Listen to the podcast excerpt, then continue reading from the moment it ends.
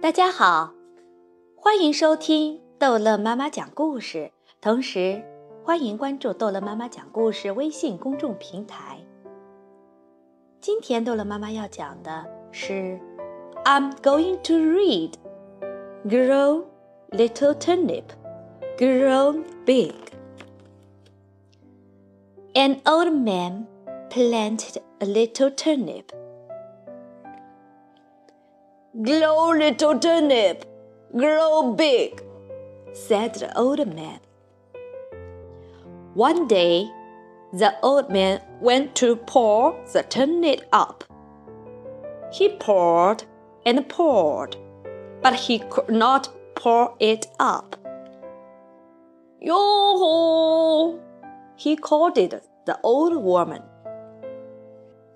The old woman poured the old man. The old man poured the turnip. They poured and poured, but they could not pour it up. Yo-ho! The old woman called the little girl. The little girl poured the old woman. The old woman poured the old man. The old man poured the turnip. They poured and poured, but they could not pull it up. Yo-ho! The little girl called the big dog. The big dog pulled the girl. The girl pulled the old woman. The old woman pulled the old man. The old man pulled the turnip.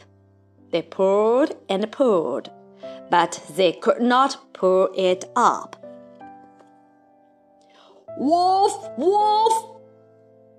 The dog called the cat. The cat pulled the dog. The dog pulled the girl. The girl pulled the old woman. The old woman pulled the old man.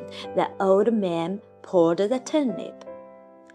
They pulled and pulled, but they could not pull it up. Meow!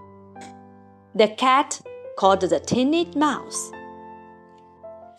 The mouse pulled the cat. The cat pulled the dog. The dog pulled the girl. The girl pulled the old woman. The old woman poured the old man. The old man poured the turnip. They poured and poured and poured. And out came the turnip. 好了，这一集的故事讲完了。孩子们，欢迎继续收听 逗乐妈妈讲英文故事哦。拜拜。